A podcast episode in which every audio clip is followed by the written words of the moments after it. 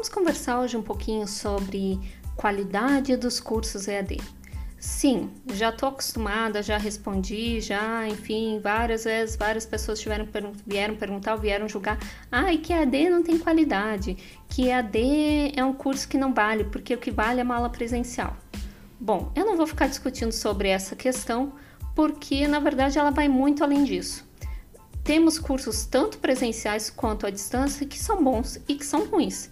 Mas a gente, enquanto sociedade, que vai escolher onde que a gente vai estudar. Se a gente vai atrás, vai buscar a instituição, uma instituição séria, que tem cursos sérios, pouco importa se for presencial ou à distância.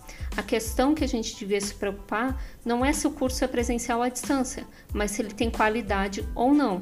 E a qualidade não é só da instituição, como eu falei, a, a, a qualidade também passa pelo aluno.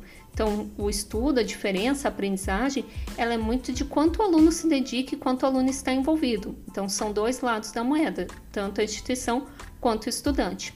O que acontece na educação à distância é que existe uh, certas empresas ou certas instituições que acabam não investindo na qualidade, né? Acabam fazendo caminhos que não são adequados e aí acaba que se ganha uma fama que a EAD não tem qualidade. Mas isso no presencial também acontece. Também acontece de pessoas se inscreverem e já ganharam o certificado, ou de lá nem assistirem às aulas estão aprovadas por. Porque simplesmente o professor, e aí eu digo por mim própria, assim, quantas vezes na faculdade eu não vi professores que simplesmente não faziam chamada e chegavam no final do semestre estava todo mundo aprovado com frequência. Então, isso aí são várias questões. O que eu trago hoje para vocês é uma história que recentemente eu presenciei e que foi um aluno, inclusive, que nos perguntou sobre se ele só ia ganhar o certificado depois da conclusão. Vocês separaram a pergunta? Vou até repetir. O certificado ele só vai ser emitido após a conclusão do curso? Imagina, se o aluno teve essa pergunta, né, de fazer que o certificado só vai estar disponível depois da conclusão, significa que por algum momento alguma instituição possibilitou que as pessoas tivessem acesso a um certificado antes mesmo do, do aluno concluir.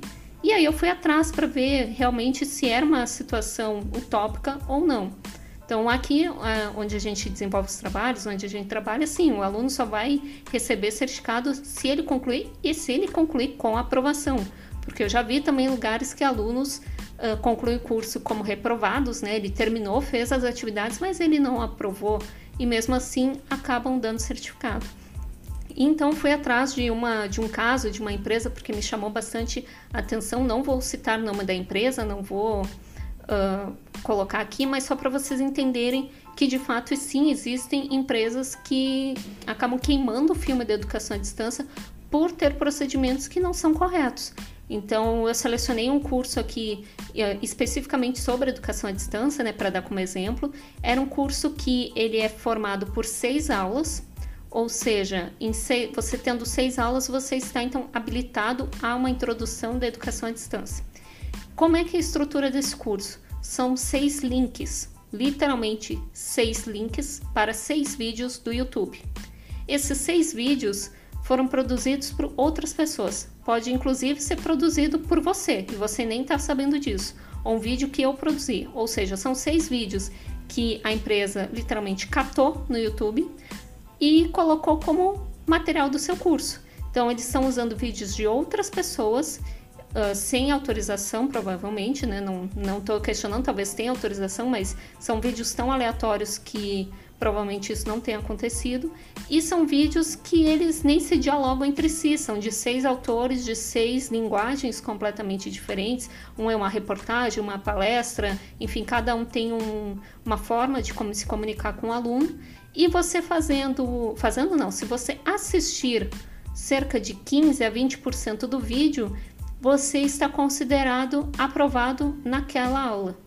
Ou seja, essas seis aulas, nesses seis vídeos, assista 20%, você já está como presença ou como atividade concluída, ou parabéns, você logrou. E aí, na sequência dessa empresa, explorando os outros recursos, né, com o curso já acabou, né? São, foram só seis vídeos de. Ah, eu nem comentei, né? Eram vídeos que tinham dois minutos, cinco minutos, um deles só tinha 30 minutos. Então, quer dizer, com eu fiz ali o curso em menos de 10 minutos e estava aprovada. Então, calma que vem mais. Em outra tela, ele permite que você emita uma declaração que você está cursando.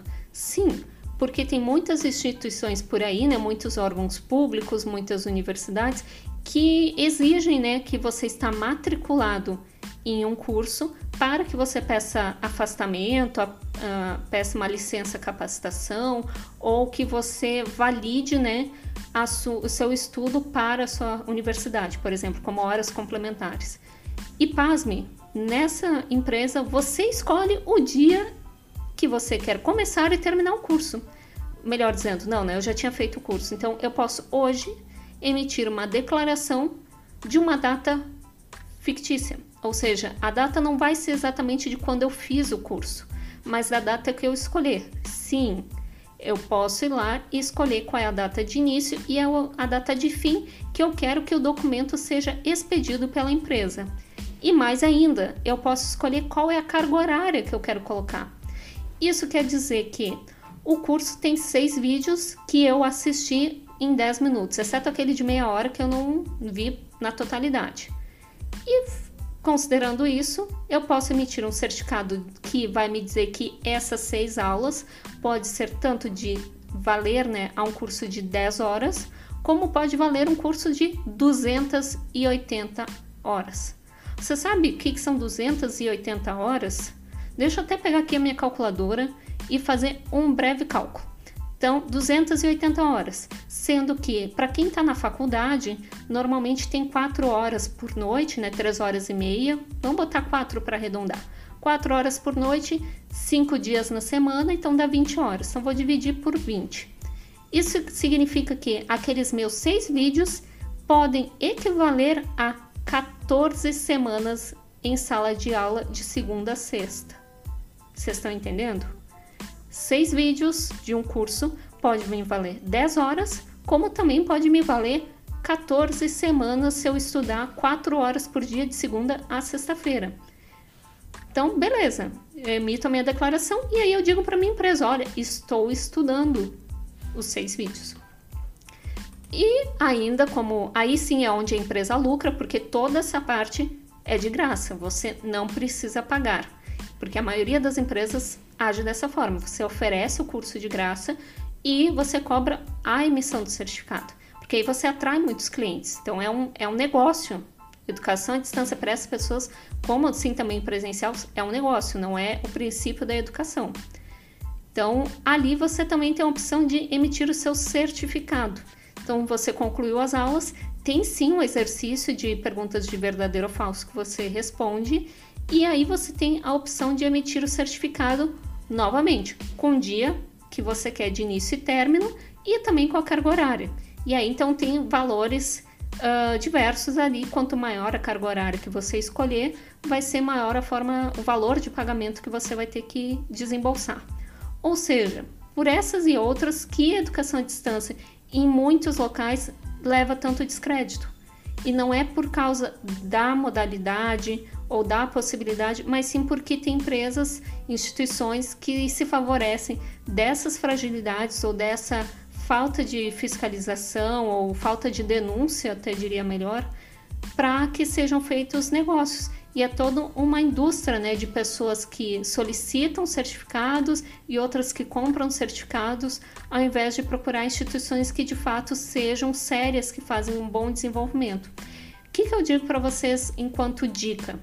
Não generalize, não é todo lugar que é ruim, nem todo lugar que é bom. Aproveite para explorar, veja uh, comentários de colegas. Então, se você souber de alguém que fez algum curso, bata um papo com ele, pergunte: olha, esse local aqui, você fez um curso, é legal, não é? Como é que são as aulas? Para ver se aquilo vai ser o que você está buscando. Então, tem instituições maravilhosas novamente generalizando, normalmente as instituições públicas fazem um trabalho super sério, porque elas não têm como visão o lucro. Instituições privadas, grandes universidades também fazem um trabalho super sério. Então verifiquem assim onde que é, como que funciona. Não fique com medo de questionar, de perguntar, de pedir para olhar o material didático. para entender como é que funciona, tire todas as suas dúvidas, porque é você que está investindo o seu dinheiro, é você que está investindo o seu tempo e você que tem que decidir qual vai ser a educação à distância que você quer receber. Se é uma educação de qualidade ou se você prefere esse tipo de educação à distância. Só que não venha falar que educação à distância é boa ou ruim. A educação à distância, assim como a presencial, é uma parte coletiva. É você, enquanto aluno, e a instituição que vão fazer uma educação de fato ser boa ou não. Então, tenha uh, escolhas sérias, escolhas sábias, para que você tenha uma boa instrução, uma boa qualidade de ensino. Combinado? Se você tiver alguma dúvida, sugestão, reclamação, enfim, quiser conversar com a gente, não se esqueça que o nosso contato é EAD da Depressão 1, número 1, arroba gmail.com. Até mais!